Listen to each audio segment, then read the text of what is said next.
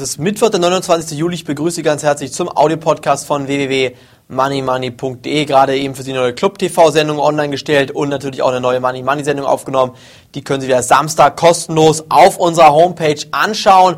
Auch ganz wichtig bitte, dass Sie sich jetzt nochmal in unseren Money Money Shop anschauen. Da gibt es das neue Hörbuch, was Sie jetzt bestellen können. Gratis sogar natürlich inklusive für Sie kostenlos dabei. Wichtige Infos jetzt für Sie zum Gesamtmarkt.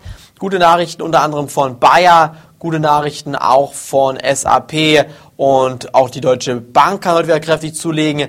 Meiner Meinung nach sieht man mal hier wieder, dass das gestern eine ganz klassische Bärenfalle gewesen ist und deshalb haben wir auch momentan beim Musterdepot kein Put-Optionsschein oder irgendwelche DAX-Short-ETFs gekauft. Wir warten weiter ab, denn das Risiko, dass es hier weiter abwärts geht, ist noch nicht gegeben. Erstmal wird es weiter aufwärts gehen bis 5500 Punkte wäre jetzt theoretisch und charttechnisch Platz im DAX. Danach geht es meiner Meinung nach ganz, ganz, ganz stark in den Keller. Deshalb sollte man jetzt hier auch derzeit noch nicht in neu investieren. Was für Sie wichtig sein wird, ist auch der Goldpreis und der Ölpreis. Der Ölpreis, der wird schon bald wahrscheinlich nicht mehr von Spekulanten bestimmt, weil hier eine Aufsichtsbehörde die Spekulanten raus aus dem Ölpreis haben möchte.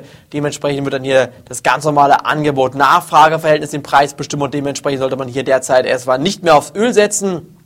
Gold wird interessant.